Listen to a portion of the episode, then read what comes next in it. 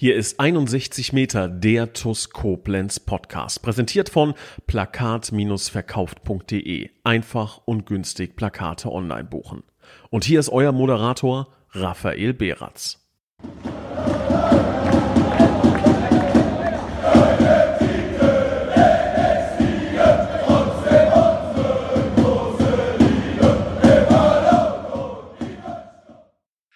Und ein herzliches Willkommen zu 61 Meter, dem TUS Koblenz Podcast. Und ja, ich tatsächlich mit neuem Mikrofon.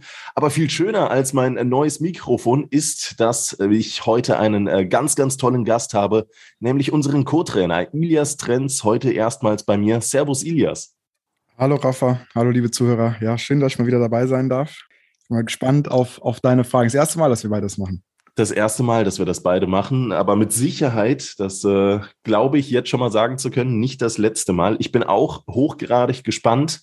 Ähm, wir wollen heute, es ist äh, Donnerstagmorgen, wir sind so ein bisschen wahrscheinlich beide noch, äh, man möchte sagen, leicht verkatert. Es war eine lange, lange äh, Mittwochnacht. Ähm, und ja, die Ergebnisse der vergangenen äh, Spiele haben dann auch vielleicht die ein oder andere Seele altern lassen. Ähm, wir wollen über beide Spiele sprechen. Das heißt, sowohl die Pokalbegegnung gegen die SG Malberg, bei dem wir uns mit 1 zu 0 durchsetzen konnten, und dann auch das 4 äh, zu 3 gegen Eisbachtal, werden dann auch noch weitere Punkte ansprechen.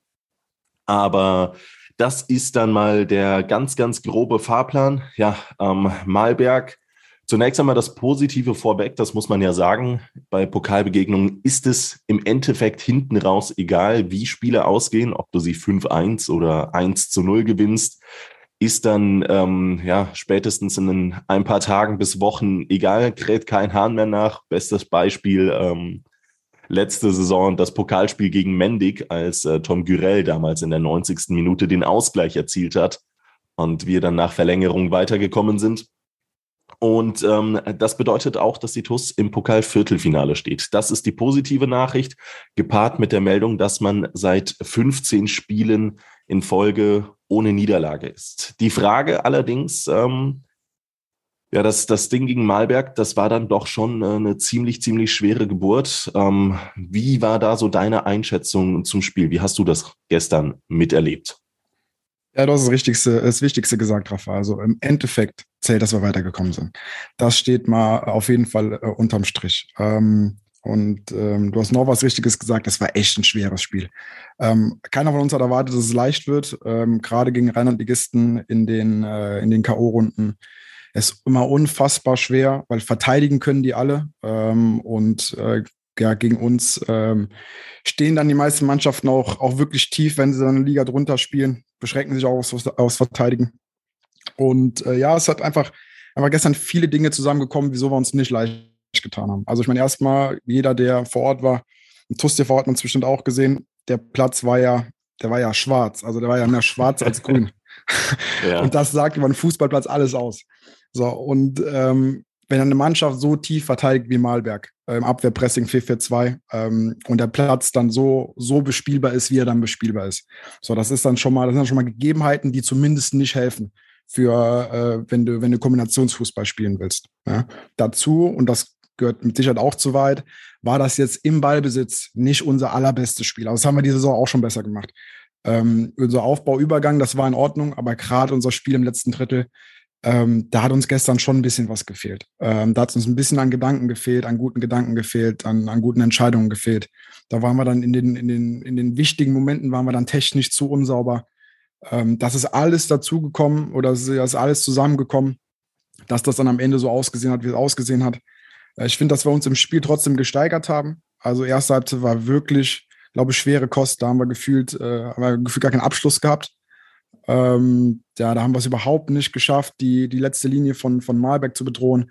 Da waren unsere Positionen auch nicht ganz so, oder ja, nicht ganz, haben wir es nicht ganz so gespielt von den Positionierungen, wie man es gegen so einen Gegner spielen muss. Das haben wir in der Halbzeit ein bisschen korrigiert. Ähm, ja, es ging dann so ein bisschen, das kann, das kann ich, das kann ich verraten, ging dann so ein bisschen darum, dass wir die letzte Linie von Malberg ein bisschen überladen. Also wir haben zu viel, mhm. gefühlt unser Personal haben wir zu viel äh, irgendwo im Zentrum postiert, also irgendwo zwischen äh, Innenverteidiger, zwischen unseren IVs und, unser, und unserem Stürmer war zu viel Personal gehabt, aber nicht so viel auf der letzten Linie. Das haben wir dann ein bisschen korrigiert in der Halbzeit. Dann wurde es auch besser. Also hat schon das Gefühl gehabt in der zweiten Halbzeit, vor allem auch in der Nachspielzeit, dass wir, dass wir uns jetzt einen Tick leichter tun. Allerdings konnten wir unsere, ja, dass wir, dass wir es technisch nicht so sauber gespielt haben und du musst auf so einem Platz gegen so einen tiefen Gegner, musst du technisch brillant sein, wenn das am Ende gut aussieht. Also es muss so sein. Das ist, glaube ich, ja, ist vielleicht nicht immer ganz, äh, äh ganz so vorstellbar. Man denkt, das ist ein Rheinlandligist und äh, die, stehen doch nur tief hinten drin, die können doch gar kein Fußball spielen und wieso äh, spielt euch da keine Chancen raus? So einfach ist es nicht. Also wir haben es wirklich versucht. So, das hat, äh, glaube ich, nicht immer gut ausgesehen von außen. Ähm, aber ja, glaube ich, war es ist einfach gestern viel zusammengekommen. Ich will es nicht nur auf den Platz schieben, ich will es nicht nur auf den Gegner schieben, ähm, will es aber auch nicht nur darauf schieben, dass, dass, dass wir jetzt gestern nicht im letzten Drittel auf, auf, auf unser bestes Spiel gemacht haben. Also einfach viel zusammengekommen. Ähm, ist natürlich auch ein Spiel, englische Woche, davor Eisbachtal, über 90 Minuten, teilweise mit zehn Mann gespielt. Äh, jetzt Malberg 120 Minuten auf äh, schwierigen Geläuf. Ähm, hat das Körner gekostet oder sind die Jungs äh, fit genug, dass der Faktor Kondition da nicht ganz so die, die, das ganz große Manko war? Und von Kondition spreche ich jetzt nicht nur von physischer, sondern auch einfach von, von äh, mentaler Natur. Also wohl als auch. Ne? Also natürlich kosten die beiden Spiele Körner und äh, in Eisbachtal dann eine halbe Stunde oder noch länger 40 Minuten zu 10 zu spielen. Und gestern über 120 Minuten das ist jetzt nicht so, dass die Jungs heute aufstehen, die lang gespielt haben und, und fühlen sich so, als wäre nie was gewesen. Also mhm. die spüren das schon heute. Aber ähm, man hat auch gesehen, dass wir in beiden Spielen die Intensität während des Spiels nicht abgenommen hat. Also, da, also das Gefühl hatte ich zumindest von draußen, dass mhm. wir nicht, mhm. dass wir, dass wir nichts an Intensität einbüßen mussten, sowohl in Eisbachtal als auch gestern. Äh, ich meine, wenn wir dann äh, ein spätes Tor schießen, das ist ja nochmal noch mal ein Beweis dafür, dass wir bis zum Schluss äh, trotzdem ähm, intensiv Fußball spielen konnten. So, deswegen, wir haben auf jeden Fall die körperliche Voraussetzung, um so Spiele zu spielen. Ähm, Körner tro kostet trotzdem. Ja, ist ja auch die Frage, wie man so ein Tor schießt. Ähm, ich glaube, der ähm, der, der, der Sprinter, der Weg, das Dribbling von Mandy ins Zentrum, dann äh, Shachiri, der da nochmal nachsetzt, ähm, am 16er den Ball da erobert und auf Esmel nochmal durchsteckt und der dann da nochmal aus dem Winkel so ein Ding raushauen kann. Äh, absolut, da braucht es natürlich nochmal die, äh, diese Energieleistung, diese, diese Körner. Und ähm, die haben uns dann tatsächlich auch vor dem Elfmeterschießen bewahrt. Das äh, konnte tatsächlich unserem künftigen Gegner nicht bewahrt werden. Ähm, künftig kann man jetzt sowohl als auch auslegen, denn der FC Karbach hat gegen den FV Engers parallel im Mittwochabendspiel gespielt und das Spiel ging dann auch nach 120 Minuten tatsächlich sogar ins Elfmeterschießen, also über unserer Spielform hinaus. Das hat dann der FV Engers mit 4 zu 3 gewonnen. Ähm, hat, man, hat man das registriert? Schaut man da schon mit Blick auf die kommende Begegnung drauf und denkt, okay, auch Karbach wird Körner gelassen haben? Oder ähm, werden am Sonntag beide Mannschaften wieder so frisch sein, als dass man das ähm, wahrscheinlich hüben wie drüben nicht mitbekommt? Ja, also erstmal haben wir natürlich äh, nach dem Spiel die Ergebnisse gecheckt und auch äh, geschaut, wer unser nächster äh, Pokalgegner sein wird. Ähm, und ja, es äh, schadet jetzt nicht, dass Karbach jetzt gestern auch über 120 Minuten gehen musste und auch ein hochintensives Spiel, auch wenn ich es nicht gesehen habe, aber es kann nicht anders gewesen sein, wenn es da bis mhm. ins Elfmeterschießen gegangen ist. Dass sie ein hochintensives Spiel ablegen mussten. Ähm, das wird jetzt, das schadet uns jetzt nicht äh, mit Blick auf, auf Sonntag, aber ja, Step by Step an Engers denken wir noch gar nicht an das Viertelfinalspiel. Das ist ja auch erst korrigiere mich, aber ich glaube, das ist auch erst im neuen Jahr. Ist erst im ähm, März, genau. Ja, ja. also noch ganz weit weg. So, vorher spielen wir ja noch äh, gegen Engels noch mal in der Liga. Ähm, Spiel für Spiel. Ähm, aber klar, äh, mit dem, mit dem äh, Sieg gestern, ähm, ja, beschäftigen wir uns heute nochmal, äh, also vor allem im Trainerteam mit dem, mit dem Spiel gestern und da nochmal auch ein paar Dinge. Ja, wir, wir nennen es immer so ein bisschen Feed Forward, also nicht Feedback, ja, sondern Feed Forward. Das heißt, was können wir aus dem Spiel rausziehen im Malberg, was uns am Sonntag hilft? Weil ich glaube, so anders, also natürlich, der Gegner hat nochmal eine andere Qualität am Sonntag, aber vom, vom, vom, äh, ja, von der Art des Spiels wird sich gar nicht so unterscheiden. Also ich glaube schon auch, dass Kaba eine Mannschaft ist, die tief steht, ähm, die, äh, ja, die ihre Stärke im, im Spiel gegen den Ball hat und dann auf Konter ausgerichtet ist. Ähm, und äh, da wird es bestimmt ein paar Punkte geben, die wir gestern, ähm, ja, die wir gestern nicht, nicht gut genug gemacht haben, die wir den Jungs zeigen können und die uns dann ähm, ja im besten Fall wieder helfen am Sonntag gegen Kaber. Aber lass uns noch mal ganz kurz über das Tor sprechen von Dillon, weil das, das ist ein außergewöhnliches Tor. Ja, ähm, ich, ich glaube, du standest sogar noch mal deutlich, deutlich besser. Ähm, ich bin mir nicht sicher, ob du unsere Positionierung gesehen hast äh, während der Begegnung. Ähm, das waren wahrscheinlich 60, 70 Meter. Wir waren genau auf der anderen Seite des Feldes, irgendwo auf der wahrscheinlich so 20, 25 Meter Marke von, von der Grundlinie entfernt. Also wirklich äh, weit, weit weg. Aber das sah schon sehr, sehr, sehr, sehr groß aus. Du kannst uns da vielleicht sogar noch mal etwas intensiver mitnehmen. Wie war der Winkel? Wie war die Positionierung? Ist wirkte auf mich so, dass der Pass von Chachiri nicht optimal auf Dulon gespielt wurde und dann der Winkel recht spitz wurde und der dann den Ball dennoch traumhaft ins lange Eck geschlänzt hat. Kann so sein, muss allerdings nicht.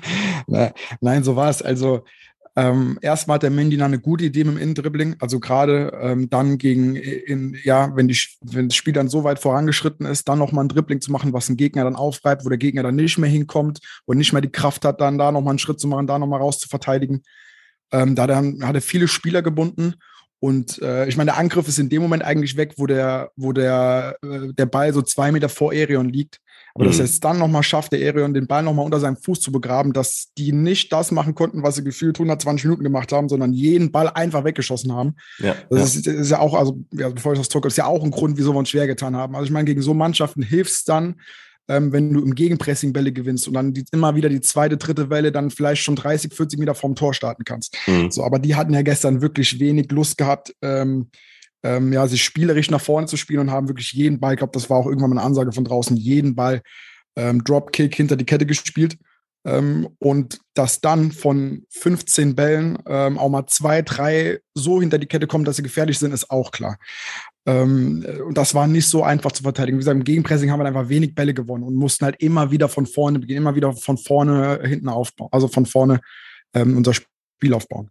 So, aber jetzt nochmal zu der Situation. Genau, Ehren macht das, macht den super fest unterm Fuß ähm, und kriegt dann unter Gegnerdruck, schafft das nur noch irgendwie zur Seite, dem Delor den Ball zu stecken, so halb gelupft. Mhm. Ja, und was der Delor dann macht, ist außergewöhnlich. Vor allem, ich meine, das hat gestern auch jeder gesehen, dass dem Delor nicht alles gelungen ist, was er versucht hat. Also der, der war jetzt. Ich, ja. glaube, die Aussage, Entschuldigung, wenn ich dazwischen gerätsche, zwei, drei Minuten vor seinem Tor habe ich noch gesagt, dass es nicht das Spiel des Dulon Esmels sei, dass ja. er die letzten 30, 35 Minuten komplett abgetaucht wäre. Und ähm, ja, das äh, hat mich dann Lügen gestraft. Ganz, ganz bitterböse, ja. aber fahr gerne fort. Es, ma es macht dann auch so ein Spieler von seiner Qualität, es macht ihn dann einfach auch aus. Ja, wir haben in der, ich glaube, in der Halbzeit äh, von der Verlängerung habe ich nochmal auf den Platz gerufen, habe ihn angeguckt und gesagt, Jungs, bleibt ruhig. Eine Aktion, wir brauchen eine Aktion bei unserer Qualität, wir brauchen eine Aktion. So, und das war ja keine. Also eigentlich mhm. war das ja keine Aktion, wo du ein Tor schießen musst. ja, so, ja. Er, er, läuft diagonal vom Tor weg. Er läuft diagonal vom Tor weg und hat den, hat den Ball auf seinem schwachen Fuß und haut den dann Volley mit dem ersten Kontakt neben dem Pfosten. Also das ist ein Tor, das schießt man jetzt nicht so häufig. So, das spricht einfach für die Lost-Qualitäten. Die schießt auch nicht nach 10 Minuten, wo noch volle Konzentration da ist, sondern schießt dann nach 116 Minuten, indem er gefühlt, äh, ja, ich meine, das passiert selbst ihm auch und auf dem Platz ist es auch verständlich, so viel technische Fehler hatte wie gefühlt die letzten fünf Spielen zusammen. So, aber der ist dann mental auch so stabil, dass er ähm, diese eine Chance, diese eine Aktion nutzt und das Ding dann so weghaut, das hilft natürlich brutal, dass du dann auch mit dem Wissen auch in den künftigen Spielen, selbst wenn uns mal nicht alles gelingt, wir haben Jungs vorne, die mit einer Aktion einen Unterschied machen können. Das hilft enorm, gerade ähm, wenn du ja so Ambitionen hast, dann auch wirklich oben mitzuspielen, weil du wirst so Spieler haben, auch ähnlich wie in Eisbachtal, wo nicht immer alles perfekt läuft, der Matchplan nicht immer alles so läuft, wie du das vorstellst. Und dann brauchst du einfach Jungs, die in jeder Situation einen Unterschied machen können. So, und dass der Leute so einer ist, das hat er gestern nochmal bewiesen. Ähm, das war dann auch, war auch cool. Nach dem, also nach dem Tor ist er dann, ist er dann auf uns zugekommen, haben wir ja, haben wir ja alle zusammen gejubelt. Mhm. Und als dann alle weg waren, ist er nochmal zu mir gekommen, hat mich angeguckt in seinem Killerblick und hat gesagt, Trainer, eine Aktion, eine Aktion. ja, ja das geht dann natürlich nochmal runter wie Öl wahrscheinlich im, ja, im Nachgang war ein schöner Moment, war ein schöner Moment. Gibt viel Energie, viel Kraft, viel Lust auch auf die nächsten Wochen.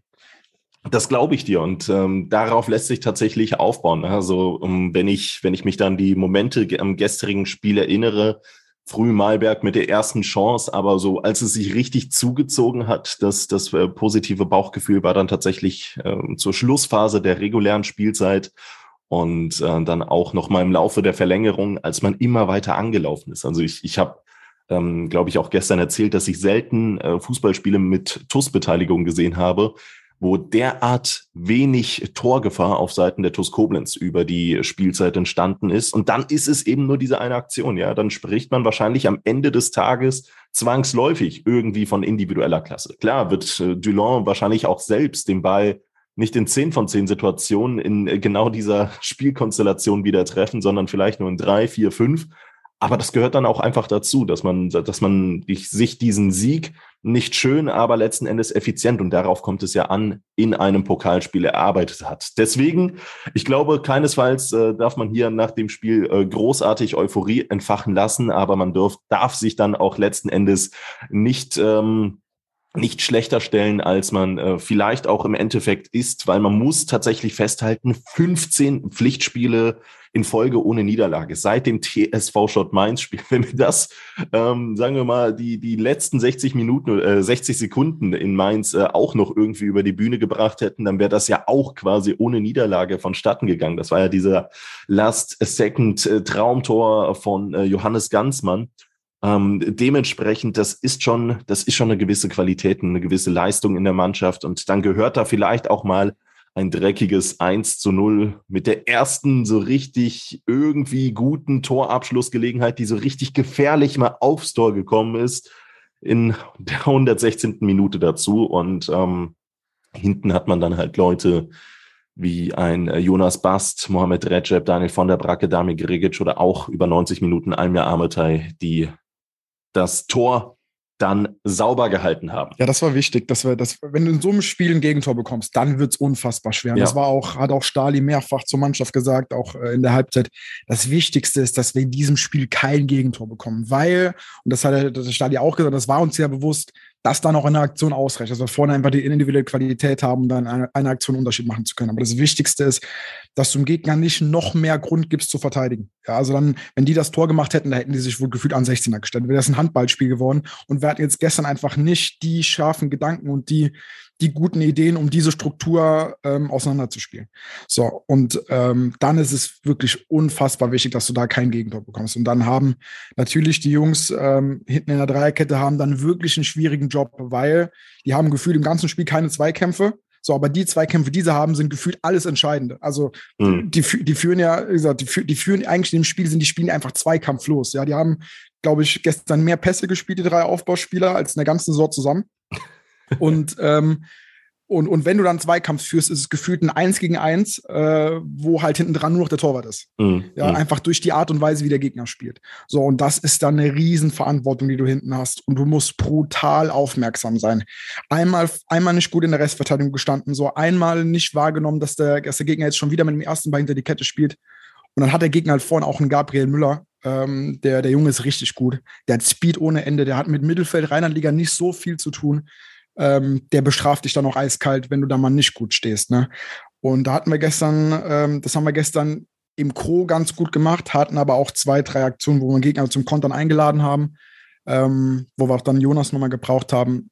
Aber ja, am Ende ist es gut gegangen und das ist gut so. Genau so sieht es aus. Und ähm, vielleicht nochmal abschließend, ich glaube, ähm, du persönlich äh, wirst dich da noch äh, überhaupt nicht mit beschäftigen, aber ähm, ich spreche ja für, für uns TUS-Fans und ähm, da kann man natürlich hier die ein oder andere ähm, Statistik äh, veröffentlichen beziehungsweise kommunizieren.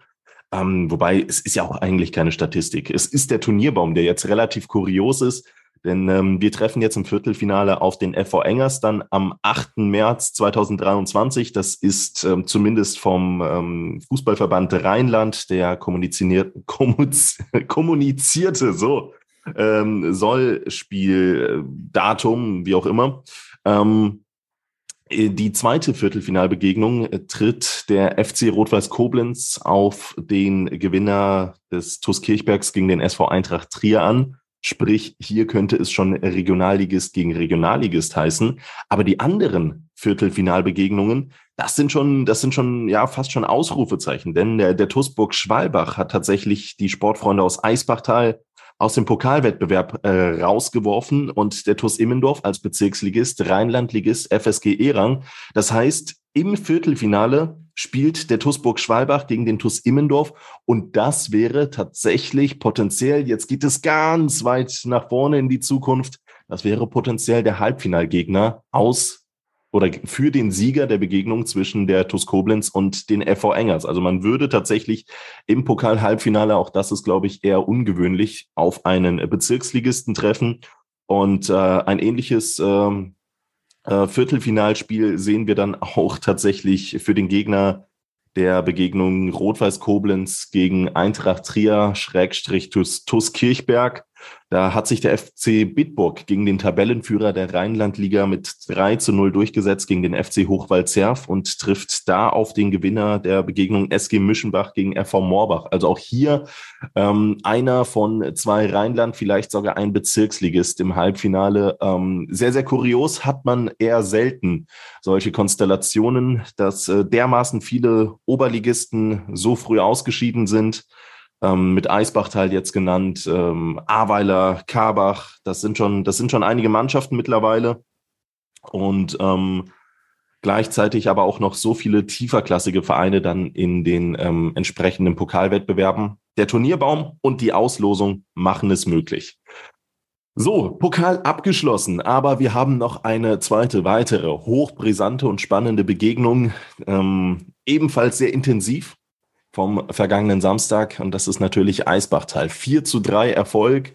Ähm, auch hier muss man ähnlich wie gegen Malberg sagen, im Endeffekt, im Endeffekt spricht man nicht mehr ganz so intensiv über das Wie, sondern nur, dass man gewonnen hat, dass man die drei Punkte eingefahren hat, dass man jetzt mit 30 Punkten aus, ich meine, 13 Spielen auf der Tabelle wahrscheinlich auf Platz 1 steht. Oder nicht nur wahrscheinlich, das ist so. Ähm, das, das sind die Hard Facts. Doch auch das Spiel stand äh, zwischenzeitlich auf Messerschneide. Viele, viele ähm, ja, Fehler, die bestraft wurden, aber ähm, auch ein äh, kurioses Fußballspiel, welches man so nicht hätte erwarten können, zumal die TuS Koblenz ja vor diesem Spiel seit gefühlten Ewigkeiten ohne Gegentor geblieben ist. Da gab es nur vier Gegentore aus zwölf Spielen und dann drei in einer Begegnung. Ilias, ich hoffe, dass du nicht nur Malberg noch im Kopf hast, sondern dich auch noch ganz gut an Eisbachtal erinnern kannst und uns da vielleicht auch etwas mitnehmen kannst. Das ist ja noch nicht so lange her. Also jeder, ähm, jeder Fußballfan oder jeder TUS-Fan, der sich nach Spannung sehnt, der hat in den letzten zwei Spielen auf jeden Fall nicht zu wenig davon bekommen. das, das, ist Fakt. Ähm, ja, es war, es war doch eigentlich so ein typisches Spiel Erster gegen Letzter. So, mhm. in der Tabelle. Das, äh, ja, also die Eisbachtaler, äh, die waren unfassbar scharf gegen uns. Also ich habe nach dem Spiel mit dem, äh, mit dem Trainer, mit dem Marco Reifenscheid gesprochen von Eisbachtal und habe gefragt, wie, wie kann das sein, dass ihr mit diesen drei Stürmer nur sechs, oder ich glaube sechs Punkte sind es in der Liga, ne? Wie, ja, wie kann, sind, sind nicht viele, oder sind acht Punkte. Sechs, sieben, sieben. Wie kann das sein, dass ihr mit diesen drei Stürmer sieben Punkte habt in der Liga? Das ist eigentlich nicht möglich. Und da, da, da meinte der zu mir, Ilias, verrat mir, wie sie es schaffen kann, dass die drei Stürmer jedes Spiel so scharf sind wie gegen euch. So. da sagt er auch alles aus. Ne? Also Eisbachtal hat wirklich, hat wirklich ein gutes Spiel gemacht. Ne? Die, waren, die waren unfassbar griffig in Zweikämpfen. Die, waren, die hatten eine gute Idee gehabt, gegen uns zu spielen. So. Wir ähm, hatten allerdings auch eine gute Idee gehabt. Und dazu kommt, dass ich finde, das wird der eine oder andere wird mir dann vielleicht widersprechen, aber ich finde, dass wir es vor allem mit Ball auch wirklich gut gemacht haben. Also wir hatten viel Spielkontrolle gehabt, wir hatten eine gute Positionierung gehabt, haben eine gute Positionstreue auf dem Feld gehabt, haben, haben, ja, haben technisch, technisch guten Ballbesitzfußball gespielt. Ähm, und das erste Tor ist eigentlich, ein, ist eigentlich genau so, wie wir Fußball spielen wollen. Ja, äh, wie, wir, wie wir das Tor schießen. Mhm. Erion schießt dann ein super Kopfballtor ähm, zum 1-0. Aber ich glaube, mit diesem ersten Tor sind wir ein bisschen sorglos geworden. Also dieses erste Tor hat uns eigentlich, weil wir auch so gut im Spiel waren und dann fühlen wir beim Tabellenletzten, die jetzt noch nicht so viele Tore in der Liga geschossen haben. Wir haben dann vielleicht so ein bisschen das Gefühl gehabt, okay, wir kriegen in der Regel nicht so viele Gegentore. Und dann sind wir ein bisschen sorglos geworden. Also wir haben nicht mehr ganz so, waren nicht mehr ganz so gut bei zweiten Bällen, waren nicht mehr aktiv im Gegenpressing. Ähm, und dann haben wir einen Gegner schon eingeladen, haben ein paar unnötige Fouls gespielt äh, um die Box herum. Also so wie auch beim 1-1. Und in der, in der Halbzeit haben wir darüber gesprochen, dass wir einen Gegner quasi angezündet haben. Mit der Art und Weise, wie wir dann gespielt haben. Also mhm. waren so 20, 25 Minuten bis zum, äh, bis zum 1-1 eigentlich, wo wir den Gegner schon stark gemacht haben, wo die besser ins Spiel gekommen sind, wo wir die Kontra Konter nicht mehr kontrolliert haben mit dem Gegner. Und dann hast du schon irgendwann das Gefühl gehabt, okay, immer wenn, Ka äh, wenn sage ich schon, wenn ein Eisbachtal jetzt einen Ball gewinnt, ähm, kann es gefährlich werden mit den drei Jungs da vorne. Das haben wir nicht mehr gut kontrolliert. Ähm, ja, und dann ähm, ja, machen die dann mit einem Freistoß, ähm, der dann also wieder zustande kommt. Das können wir auf jeden Fall verhindern.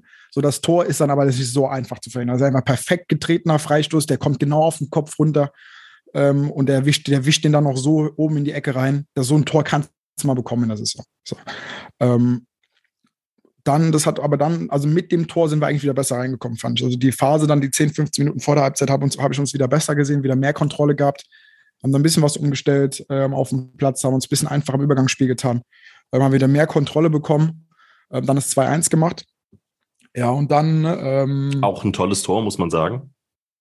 Äh, das war Erion, war das, ne? Erion, äh, ja, genau, ja, ne? super, super Tor, super Tor. Ja. Ähm, Durchbruch am Flügel. Ich glaube, Mandy ist an der Grundlinie, ne? Genau, ähm, Esmel auf Mandy, kluger Pass auf die, ähm, ja genau, auf Höhe der Grundlinie. Genau. Dann nochmal die genau. direkte Hereingabe in den Rückraum, wo dann äh, Erion am 5-Meter-Raum das Ding ins lange Eck schweißt. Genau, genau. Und dann hätten wir es eigentlich in der Hand gehabt, dass es ein recht ruhiger Nachmittag werden könnte.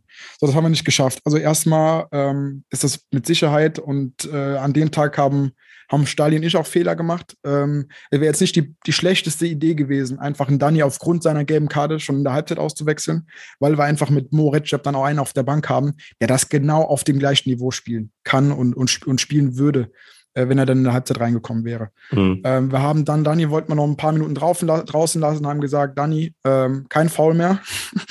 Ja, hat, dann, hat dann so semi funktioniert äh, in der Situation.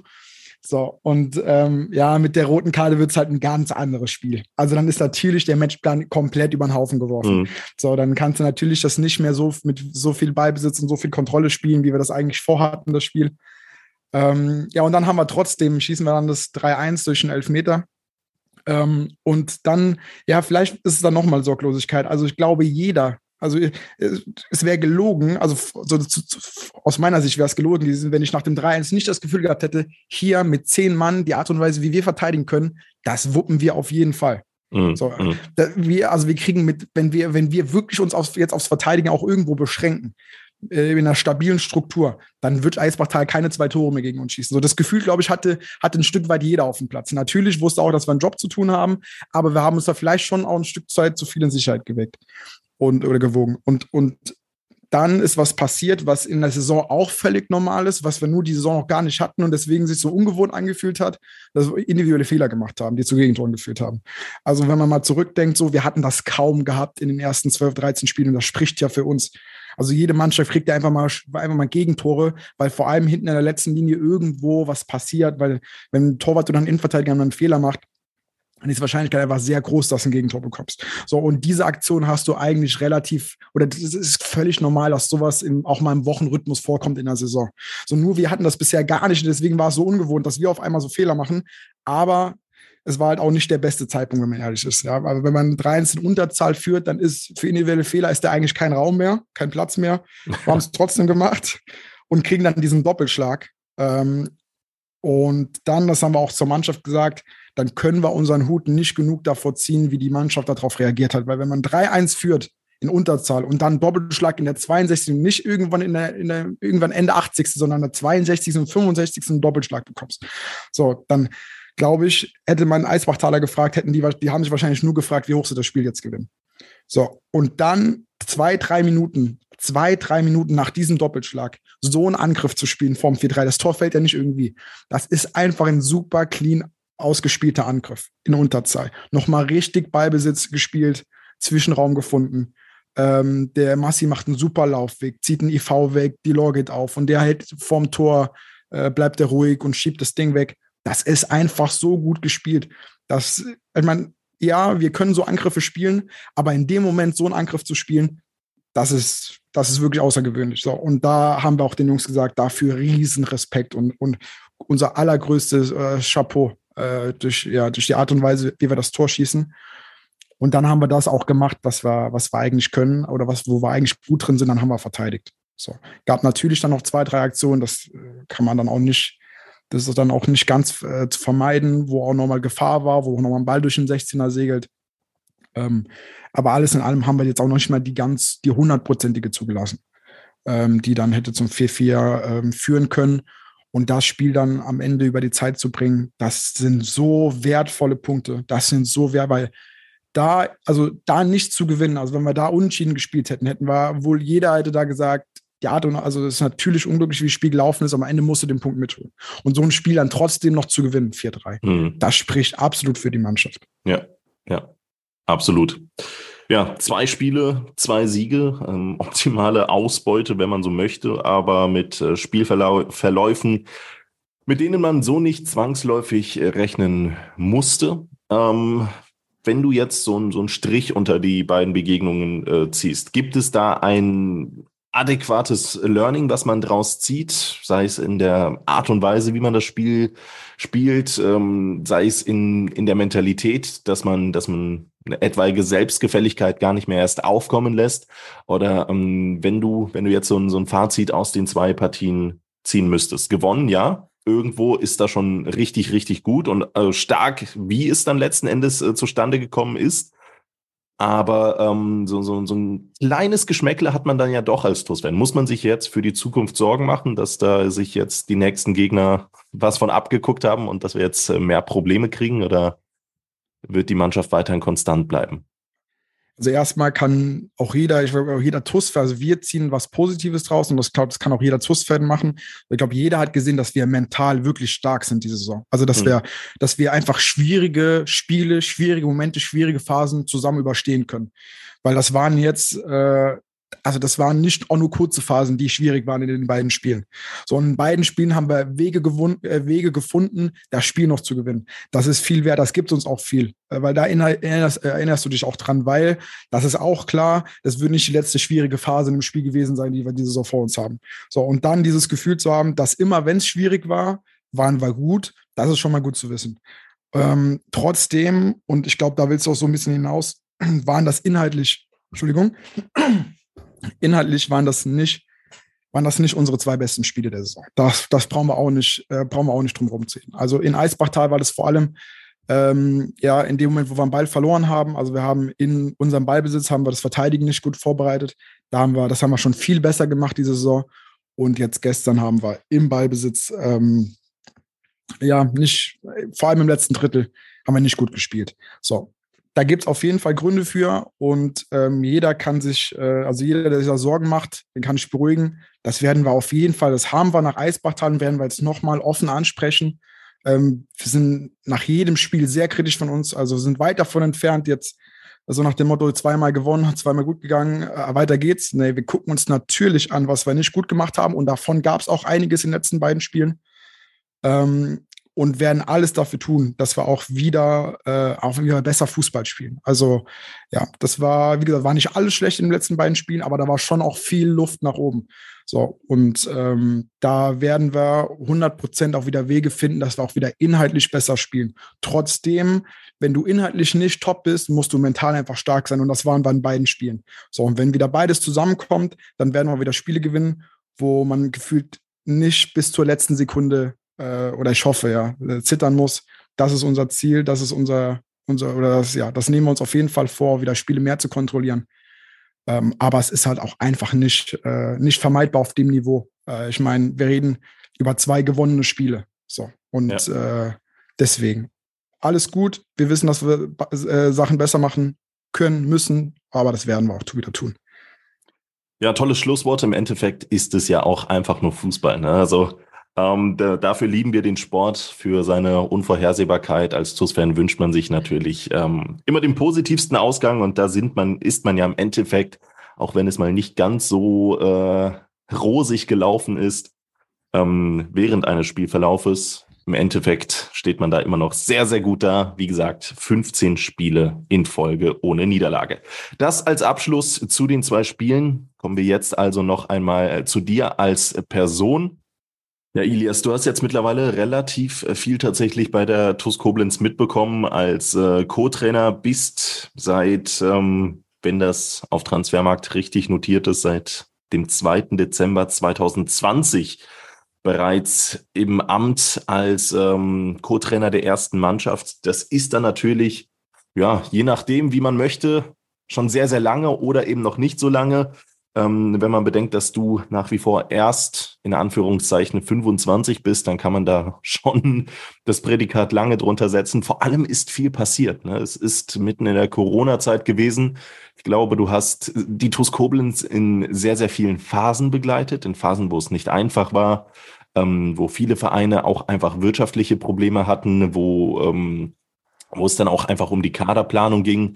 Du hast den Verein begleitet in äh, Phasen, wo es äh, sehr, sehr viele Verletzungen gab, wo die sportlichen Erfolge ausgeblieben sind, sich das auch irgendwann mal in der Zuschauerzahl ähm, leicht bemerkbar gemacht hat, in der, in der Resonanz, im Feedback. Es gab ja diesen äh, Trainerwechsel dann irgendwann mal auf äh, Michael Stahl der dann ähm, natürlich aufgrund der ersten Ergebnisse dann auch nicht ganz äh, kommentarfrei geblieben ist. Aber du hast jetzt auch eben die aktuelle Phase mitbekommen, plötzlich Tabellenführer. Ähm, warst auch mit ähm, eine, einer der Entscheidungsträger, was die Transfers angeht und äh, trägst jetzt auch diese Erfolgswelle oder den Erfolg der TuS Koblenz äh, mit, mit großem eigenen Anteil auf deinen Schultern. Ähm, weiß, dass du das auch ganz gerne mal abgibst, aber es gehört halt eben dazu, dass, dass auch du einer der, ähm, der, der Glückesschmieden der TuS Koblenz derzeit bist. Und ähm, da hätte ich mal ganz gerne so ein, so ein, ja, ich weiß nicht, ob man da ein Feedback geben kann, aber wie fühlt es sich aktuell an? Was sind so deine Erfahrungswerte, die du jetzt bislang so aus der letzten Zeit mit der TuS Koblenz als Co-Trainer, beziehungsweise oftmals stehst du ja auch alleine an der Seitenlinie. Das ist ja schon ich sag jetzt mal Co-Trainer mit einem Sternchen, das ist ja schon manchmal auch äh, zumindest augenscheinlich äh, in der in der leichten Position eines Cheftrainers, auch wenn du dich mit Stali dann natürlich äh, im, im Zusammenspiel ganz eng abstippst. Ähm, nimm uns da mal mit, wie, wie fühlt sich das an aktuell? Wie äh, nimmst du das derzeit wahr? Ja, du hast was äh, Richtiges gesagt. Ich habe für die anderthalb Jahre knapp, in denen ich jetzt oben bei der ersten Mannschaft bin, habe ich wirklich viel erlebt. Also da war, da war ja gefühlt wirklich alles schon dabei. Ich weiß gar nicht, ob man so viel mehr in anderthalb, anderthalb Jahren erleben kann, wie, wie ich das hier getan habe. Ähm, ja, über, über die Pandemie hin zu Phasen, denen es ultra schwer war, also äh, ja, wo es ultra schwer war, Spiele zu gewinnen, wo wir viel verloren haben. Ein Trainerwechsel, ähm, ja, hin bis zu einem, ja, bis zu jetzt einer Phase, wo wir, wo wir ganz gut äh, ja, wo wir, wo wir ganz gut performen. Also, also wirklich schon viel erlebt. Und, Selbst als äh, Spieler standest du auf dem Platz, mal kurz eingeworfen. Ja. ja, das können wir gerne, das Kapitel können wir gerne rauslassen. Aber ich, ich wusste, dass ich diesen, diesen Podcast wieder nicht um diese Anekdote drumherum komme. Aber ja. es, jeder, jeden, den das interessiert, der kann in meine letzte Podcast-Folge reinhören. Ich will das jetzt das nicht nochmal aufrollen, das Thema. Ja. Ja. Okay, ja, nee, mach weiter. Komplett mach weiter, aus dem Konzept gebracht. Graffer, danke ähm, nein, ähm, ja, vor, vor, allem, vor allem, ähm, und das steht, glaube ich, äh, über allem, habe ich halt eine Entwicklung miterlebt, die richtig spannend ist. Ähm, wir mussten damals viel verändern. Ähm, also, ja, es ging, wir haben schon, wir haben, oder ja, wir, wir fangen, ich glaube, wir haben uns damals halt zusammengesetzt, zusammengesetzt, der Stali, Nils, Pasi, ich in erster Linie, ähm, ähm, mit, äh, ja, da, sogar noch vorher auch noch mit Arne. Und wir haben halt erstmal einen Weg ausgerufen. Ja, also wo soll es denn hingehen? Äh, wo wo soll es denn hingehen? Welchen Fußball wollen wir spielen? Welche Charaktere brauchen wir? Welche Eigenschaften brauchen wir für den Fußball? So, und das, und da haben wir einen Weg gezeichnet und ähm, der Weg, ähm, ja, das, das, eine Entwicklung geht ja nie von heute auf morgen. Und das hat auch impliziert, dass wir dann, dass es dann Phasen in dem, auf dem Weg gab, die für die Zuschauer, für die Fans nicht einfach waren zu verstehen Entscheidungen, ähm, wie auch beispielsweise dann den Trainerwechsel. Ähm, ja, aber auch Phasen, die einfach nicht einfach waren, wie in der letzten Saison, wo wir viele Spiele verloren haben. Aber das war einfach, einfach Teil des Prozesses. Und ich meine, wenn, also jetzt im Nachhinein wird das wahrscheinlich jeder in Kauf nehmen. Also jeder Fan, der gerade wahrscheinlich relativ gerne vorm TUS TV oder im Stadion sitzt und unsere Spiele guckt, würde das wahrscheinlich diese Phase in Kauf nehmen, wenn er wüsste, dass der Weg dorthin gegangen wäre, wo er jetzt eben hingegangen ist. So. Aber in dem Moment weiß das natürlich niemand und deswegen ist es auch schwer zu akzeptieren, wenn mal eine Phase hast, in der du nicht erfolgreich bist.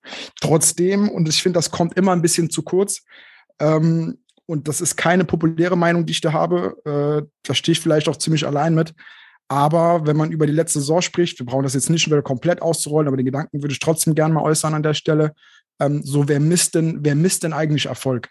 Also ist es nicht sogar, und das ist ein sehr, sehr provokativer Gedanke, ist es nicht sogar vielleicht genauso erfolgreich oder genauso gut ohne einen Moretschip, ohne einen Justin Klein, ohne einen Delor Ismail, ohne einen Dami Krigic, ohne einen Stahl, ohne größtenteils einen von der Brake, Sechster zu werden in der Staffel, in der Südstaffel, sich da, äh, in der Nordstaffel, Südstein, in der Nordstaffel, sich für die Aufstiegsrunde zu qualifizieren, wie jetzt mit den ganzen Jungs auf Platz einzustehen.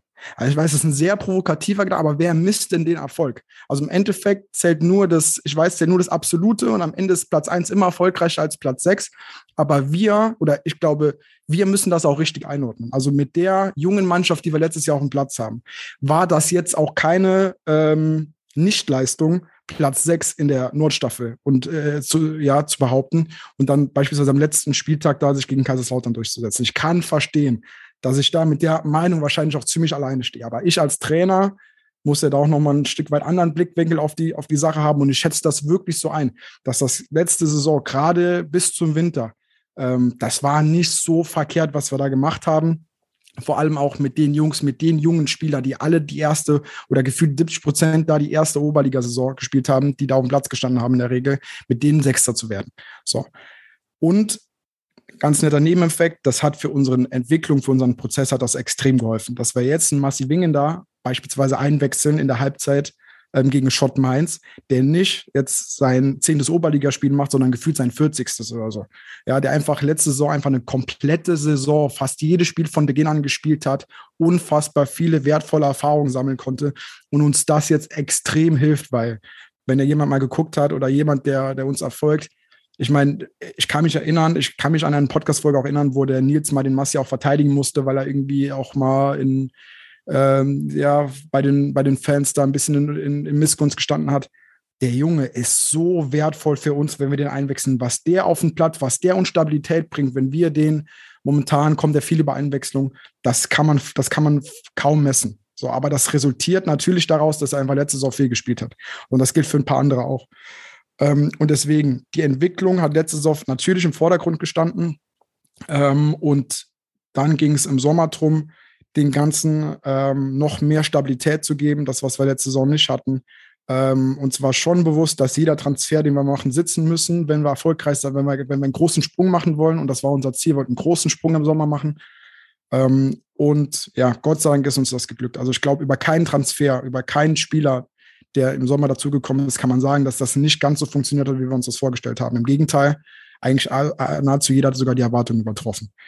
Ähm, und das ist auf jeden Fall ein Resultat von sehr vielen Stunden Zeit investieren, von auf jeden Fall auch, ähm, und der Name kommt da mit Sicherheit immer zu kurz, weil er sich auch selber das nie, den Hut niemals selber aufsetzen würde. Aber der Nils hat da eine ganz, Nils Lapan, Vizepräsident, hat eine ganz entscheidende Rolle, was das angeht, äh, weil er in jedem Transfer das letzte Wort, äh, die letzte Entscheidung liegt immer bei Nils. Und ähm, wenn wir mal ehrlich sind, da war keine falsche dabei im Sommer. So, mhm. sondern die haben alle gesessen. Und, und dann, ich meine, das war unser Ziel auch im Sommer, dass wir die Mannschaft sein wollen, die über den Sommer den größten Schritt macht. Und unabhängig davon, wie diese Saison zu Ende gehen wird, das sind wir. Ja, also wir haben von allen Mannschaften, die jetzt in der Liga sind, haben wir über den Sommer den größten Schritt gemacht. Das kann man schon mal, das kann man schon mal feststellen. Ähm, und deswegen ist das natürlich eine Entwicklung, die ja mit Sicherheit in die richtige Richtung geht, ähm, wo es Spaß macht, ein Teil davon zu sein und ähm, wo wir, glaube ich, alle sehr, sehr gespannt sein können, wo die Entwicklung endet. Ähm, ihr oder ja, ich sage jetzt mal ihr, äh, Fans äh, etc., braucht da gar nicht so viel zu tun, als einfach gespannt, am, am besten ins Stadion zu kommen und jede Woche uns zu unterstützen, jede Woche uns lautstark ähm, anzufeuern. Ähm, und dann ist es aber unser Job, ähm, die Entwicklung genau so konsequent weiterzuführen, den Weg, den wir eingeschlagen haben, zu Ende zu bringen, wo der dann auch immer sein wird. Ähm, es fühlt sich auf jeden Fall gut an, ähm, Teil der Entwicklung zu sein und auf dem Weg jetzt, was mich angeht, und darauf zielt die Frage so ein bisschen ab, in der Entwicklung zumindest nicht gestört zu haben. Ja, du, du hast gerade super viel erwähnt. Also bist in sehr, sehr viele äh, Richtungen gegangen. Wir kommen auf dich gleich zurück, möchte gerade noch ein, äh, paar ähm, ja, Ausschweifungen ähm, ergänzen. Ähm, zunächst einmal Marci Wingender und das stützt die These, was du sagst. Super viele Spieler aus unserem Kader haben jetzt schon sehr, sehr viel Oberliga-Erfahrung. Ähm, bei einem Marci Wingender ist es tatsächlich bereits der 61. Einsatz für die erste Mannschaft der TuS Koblenz. Das muss man sich jetzt mal so ein bisschen auf, auf den, äh, ja, auf der Zunge zergehen lassen. Ähm, ich glaube, Marc Richter und Leon Waldminghaus sind mit knapp 60 Einsätzen äh, zu nächst, nächsthöheren Aufgaben gewechselt. Ähm, Marci Wingender steht jetzt also bei über 60 Einsätzen für die TuS Koblenz, 47 davon in der Oberliga. Das mit 21 Jahren, das ist schon, das ist schon äh, ein gewisses Faustpfand und das kann man mit sehr, sehr vielen jungen Spielern, die letzte Saison gespielt haben, genauso fortsetzen. Es haben sehr viele Spieler sehr, sehr viele Einsätze in der Oberliga sammeln können. Das stimmt. Ähm, Stichpunkt Transfers, Scouting. Auch da will ich noch mal ganz kurz einhaken. Allerdings auch schon ankündigen, dass es dazu bezüglich noch mal mit äh, Pascal Litzinger in ja, Mittelfristigkeit, würde ich mal sagen, ich schätze noch in diesem Kalenderjahr einen expliziten tollen Podcast geben wird. Aber ähm, ähm, ich habe mal die Aussage bekommen, dass man äh, bei Transfers, ich verrate jetzt mal nicht von wem, immer einkalkulieren muss, dass äh, ein bis zwei Transfers überdurchschnittlich performen. Dann, ich sag mal, drei, vier Transfers wenn man das jetzt an der Zahl festhalten möchte, ich glaube, das wurde in Prozentzahlen wiedergegeben, ähm, ja, so, so quasi erwartungsgemäß performen und es dann auch immer so ein, zwei, drei Ausreißer nach unten gibt. Das muss man einfach so kalkulieren. Jetzt sprichst du davon, dass jeder Transfer gesessen hat, dass jeder Transfer uns verbessert hat, dass jeder Transfer wohl überlegt scheinbar getätigt worden ist, weil jeder Transfer einfach wichtig und richtig war. Ähm, da muss man natürlich auch noch die Geschichte mit Stali, mit Eldo Hatzic mit einbeziehen, die dann ja auch wiedergekommen sind, mit Daniel von der Bracke, der dann äh, richtig gut funktioniert hat. Ähm, das wirkt Erion Chachiri natürlich auch noch, ne? Nicht, nicht außen vor gelassen. Ähm, das sind schon sehr, sehr viele Spieler, die dann auch einfach wieder funktioniert haben. Und ähm, kannst du uns so ein, ein paar Sätzen zusammenfassen, wie das äh, zustande gekommen ist, dass diese Transferphase so erfolgreich funktioniert? Sitzen da richtig gute Leute, die äh, wissen, wissen, was sie machen? Weil im Endeffekt seid ihr ja noch alle ähm, gar nicht so lange mit da ähm, an Bord. Pascal Litzinger macht das seit einigen äh, wenigen Jahren. Nils Lapan ist jetzt seit drei Jahren dabei. Du bist jetzt seit seit anderthalb, zwei Jahren dabei. Stali ähm, natürlich ein sehr, sehr erfahrener Mann, der weiß, wie das Fußballgeschäft läuft, aber in einer Rolle als Trainer auch noch nicht allzu lange. Aber man hatte diese Saison, zumindest in diesem Sommer, jetzt rückblickend erstmals das Gefühl, dass da nochmal qualitativ ein richtiger Sprung gemacht wurde. Kannst du, kannst du das an, an von Faktoren festmachen? Ich glaube, dass, also es ist am Ende, es ist ein Produkt von richtig guter Teamarbeit. Also ähm, glaube, dass da vier, fünf Leute sich zusammengeschlossen haben, wo jeder, jeder wirklich besessen davon ist, gute Entscheidungen zu treffen und am Ende äh, sich Ziel gestellt hat, im Sommer einfach gute Jungs dazu zu holen. Ähm, ja, ich will jetzt auch, also erstens uns da selbst nicht zu viel auf die Schulter klopfen, wegen zwei Dingen. Erstens, ähm, ich meine, also die Jungs haben das immer noch selber in der Hand, die dann zu uns kommen. Und die Jungs machen mhm. das halt einfach richtig gut ja, die, die jetzt da sind. Also ähm, vielleicht sollten wir weniger uns selbst auf die Schulter klopfen, sondern eher den Jungs, die einmal dazugekommen sind. da diese, dass die das einfach sich so schnell integriert haben und halt einfach genau das auf den Platz bringen, was wir uns erhofft haben.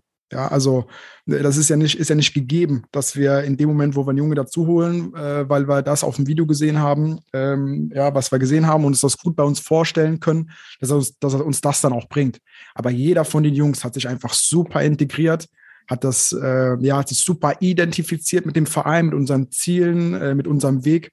Und ja, also wenn, wenn man sieht, Woche für Woche, auch auf dem Trainingsplatz, wie sehr die Jungs für die Aufgabe brennen und jeder, der von den Jungs dazugekommen ist, also weiß nicht, der Damia beispielsweise, Krigic, ähm, ich finde, wenn man mit ihm auch über den Verein spricht, beispielsweise, nur als Beispiel jetzt auch für die anderen Jungs, ähm, äh, da, da hat man das Gefühl, der wäre seit Kind an TUS-Fan gewesen und äh, hätte sich nichts Schöneres vorstellen können, als für Koblenz zu spielen. Einmal, weil das so natürlich in ihm ist, dass er so unbedingt uns helfen will. Und das geht mhm. über, da könnten wir jetzt die Reihe durchgehen, das geht für jeden, der bei uns der da neu dazugekommen ist.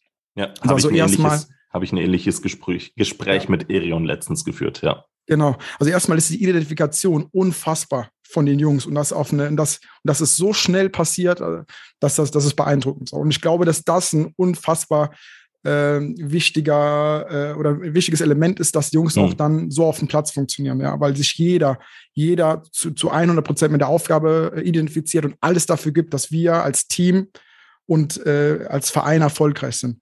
So, und ähm, das liegt vor allem in erster Linie an den Jungs, viel mehr als wir, die, die Jungs, oder viel, viel mehr als an uns, dass wir die Jungs ausgewählt haben.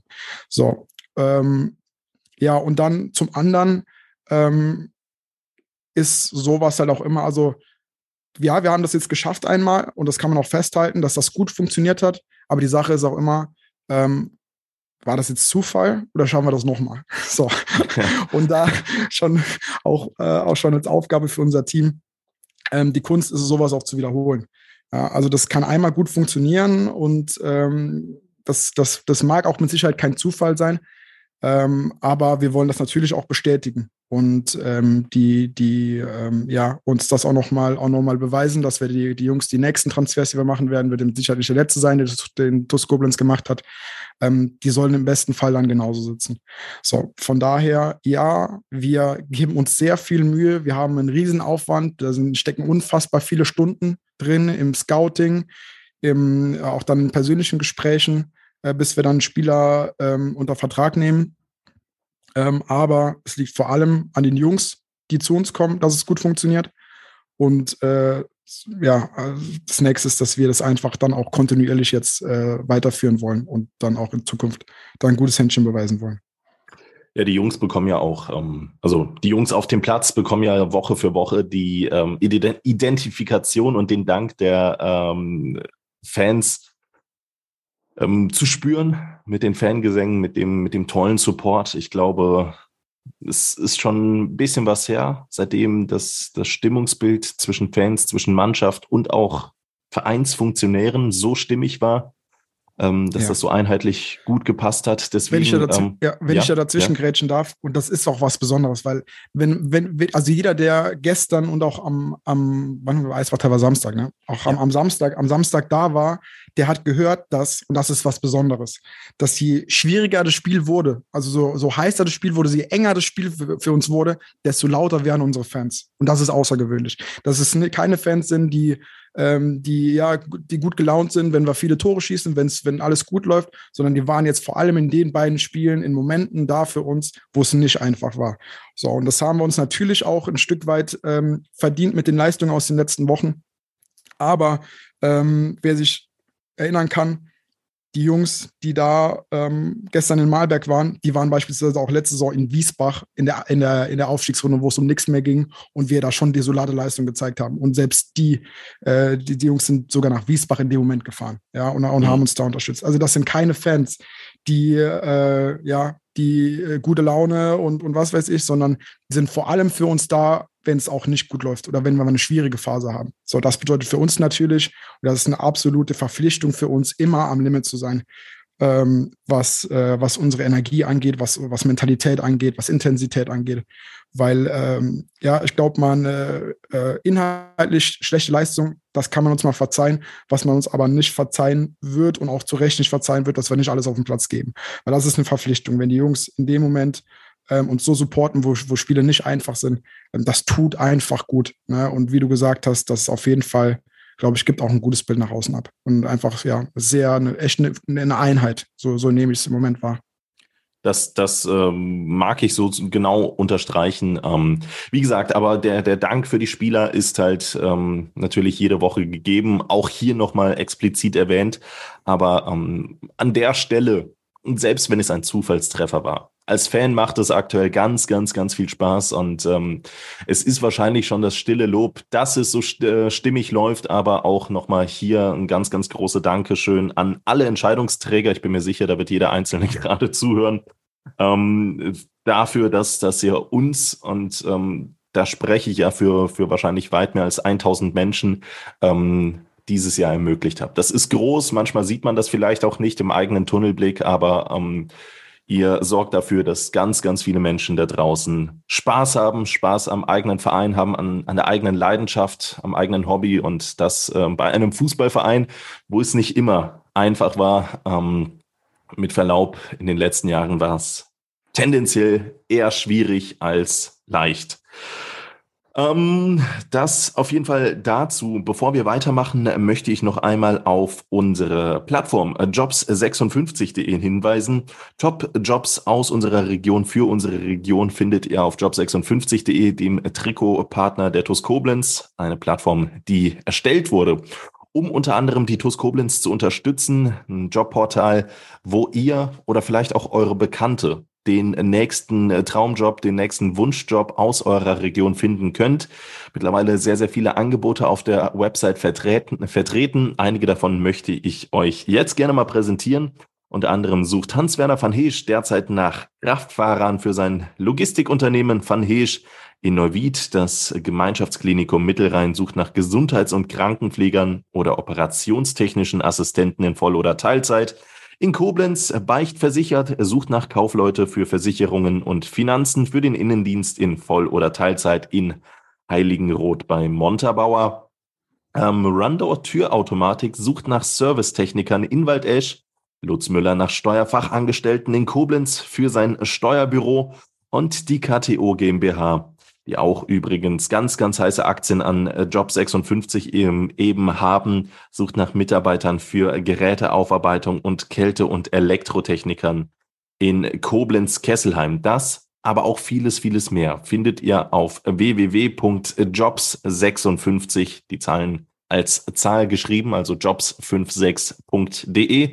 Schaut mal rein und wenn ihr nicht auf Jobsuche seid, ihr kennt mit Sicherheit jemanden, der gerade vielleicht nicht ganz so zufrieden ist in seinem Job bei sich oder ähm, vielleicht sogar auf Jobsuche ist, da findet ihr mit Sicherheit was bei tollen, tollen Arbeitgebern.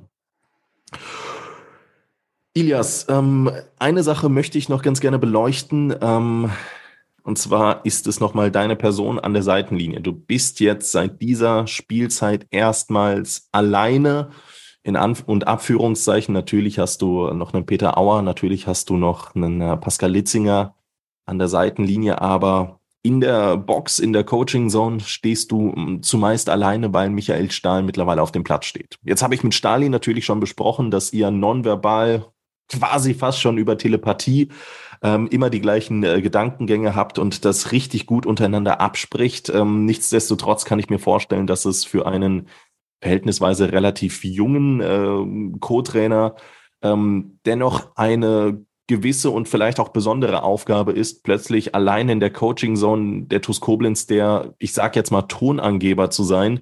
Ähm, es ist jetzt auch ähm, die TuS Koblenz ne? und äh, kein, kein äh, Verein, wo man vielleicht in der Oberliga vor 100, 120 Leuten spielt. Wie hast du das wahrgenommen? Bist du da gut in diese Aufgabe reingewachsen, reingekommen oder ähm, fühlt, fühlt sich das jetzt dann doch nochmal anders an, als wie mit Stali gemein, gemeinsam an der Seitenlinie zu stehen?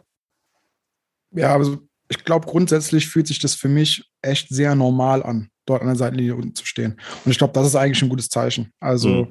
ich hatte in den äh, Jahren zuvor, war ich ja auch meistens als Cheftrainer unterwegs, halt dann im Jugendbereich ähm, U16, U17 bei der TUS. Ähm, und deswegen ist es nicht eine außergewöhnliche Situation für mich, an der Seitenlinie zu coachen auch. Ähm, und ja, die Situation war, war dann so, wie sie war im Sommer, dass wir gemeinschaftlich entschieden und vor allem der Stali auch dann äh, den Impuls hatte, nochmal ähm, noch selbst zu spielen, Gott sei Dank.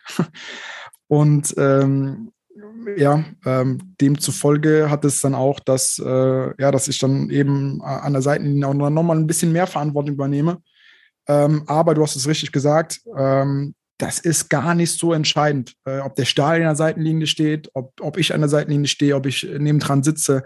Ähm, das ist nicht so entscheidend, weil Stali und ich verbringen wirklich unglaublich viel Zeit. Also es gibt nicht annähernd einen Menschen, mit dem ich so viel Zeit verbringe wie mit Stali. Und ich würde, ich glaube auch, dass beispielsweise Stali deutlich mehr Zeit mit mir verbringt als mit seiner Frau. Dem, dementsprechend, und jetzt kann jeder sicher sein, dass wenn wir zusammen sind, dreht sie es immer über Fußball, immer. So, und dementsprechend haben wir natürlich wirklich in den meisten Fällen identische Gedanken. Mhm. Ähm, und äh, wir unterhalten uns noch natürlich vorm Spiel über einen Matchplan, über, über ein paar ähm, über ein paar Dinge, die eintreten könnten. Wie könnten wir darauf reagieren? Da, äh, da machen wir uns schon, machen wir uns schon Gedanken, haben da Pläne im Kopf, ähm, so dass es oftmals gar nicht dann die Absprache auf dem Platz braucht, ähm, um Entscheidungen zu treffen. So, und selbst wenn es mal Momente gibt, die nicht vorhersehbar sind, wie beispielsweise dann eine rote Karte, ähm, und es dann nicht vorher klar ist, welche Struktur spielen wir denn bei einer roten Karte oder so, ähm, dann ähm, ja, habe ich dann vielleicht noch mal einen Tick mehr Verantwortung als in dem Jahr zuvor. Ähm, aber äh, wie gesagt, Stadion und ich denken unfassbar oft in dieselbe Richtung. Ähm, und ich glaube, und da bin ich mit Stali halt auch sehr, sehr dankbar, dass da einfach das Vertrauen sehr groß ist äh, von Stalis Seite. Und äh, ja, für mich äh, um, um, meine Dankbarkeit ist da groß. Ähm, Stali gegenüber, dass er mir da so viel Vertrauen schenkt, so viel Vertrauen gibt. Und ähm, ja, Stali hat es im letzten Podcast, oder ich weiß gar nicht, ob es der letzte war, aber hat es auf jeden Fall mal erwähnt, dass wir verstehen uns zu 100 Prozent als Team, indem, mhm. indem der Stali auf jeden Fall einen Hut auf hat als Cheftrainer. Ähm, das muss auch so sein und er trifft jede, also die, also letztendlich Entscheidung liegt immer bei Stali ähm, und das ist auch gut so. Ähm, aber im, im täglichen Prozess, im täglichen Handeln, in dem Moment, wo Stadion natürlich auch in den Trainingseinheiten selber mit trainiert als Spieler, ähm, verstehen wir uns zu 100 Prozent als Team. Und ähm, glaube, dass wir ja in den letzten äh, Wochen dann auch offensichtlich gezeigt haben, dass wir als Team auch ganz gut funktionieren können. So, und an der Seitenlinie, ähm, ja, ich fühle mich da wohl. Ja, ich fühle mich da wohl, fühle mich aber auch wohl, wie gestern Abend, wenn ich wieder eine Rolle habe, in der ich ein bisschen mehr analytisch arbeite, dann auf dem Stuhl sitze und nicht an der Seitenlinie stehe. Mhm. Also ich fühle mich, in, ich fühle mich in beiden Rollen wohl.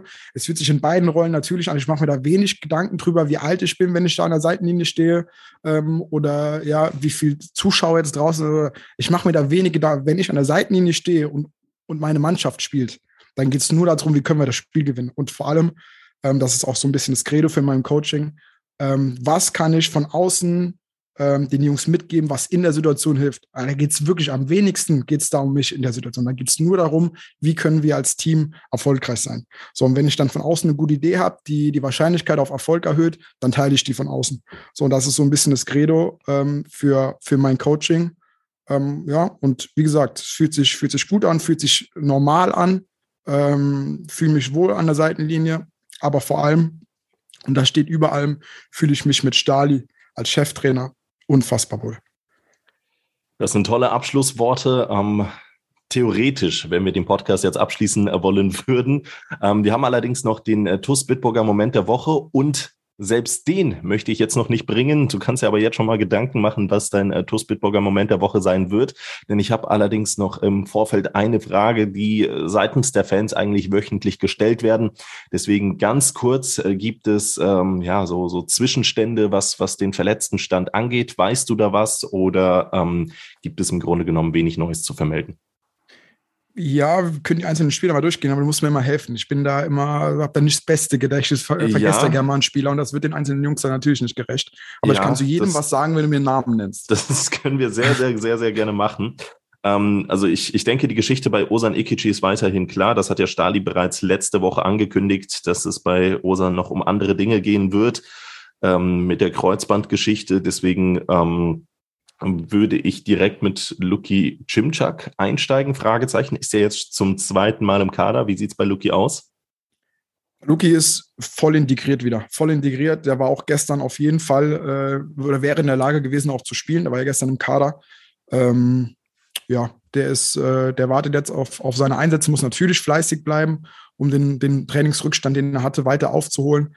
Aber war jetzt gestern auch im Spiel, so viel kann ich auch verraten, auch auf jeden Fall ein Kandidat auch für eine Einwechslung. Ähm, also ja, ist äh, voll integriert in, in, in, in, in das Team und ähm, äh, wartet jetzt auch auf seine Chance. Das ist eine tolle Geschichte. Herzlich willkommen zurück, Lukas Cimczak.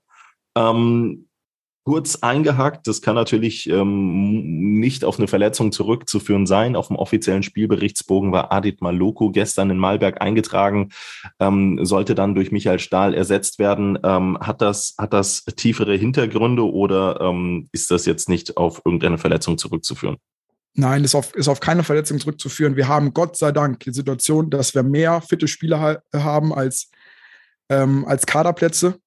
Ähm, und dann, ja, kommt das, äh, kommt das mal vor, dass, dass man Spieler äh, nicht im Kader ist. Ähm, okay. Aber ja, okay. Adit okay. ist äh, voll, voll integriert bei uns und äh, trainiert sehr fleißig und sehr gut. So, und die letzten Namen, die nehme ich jetzt einfach mal gerade zusammen, damit du das äh, einmal durchziehen kannst, durchrattern kannst. Justin Klein, Solano Rodriguez, ähm, Yusufa Savané und Alan Muharimi.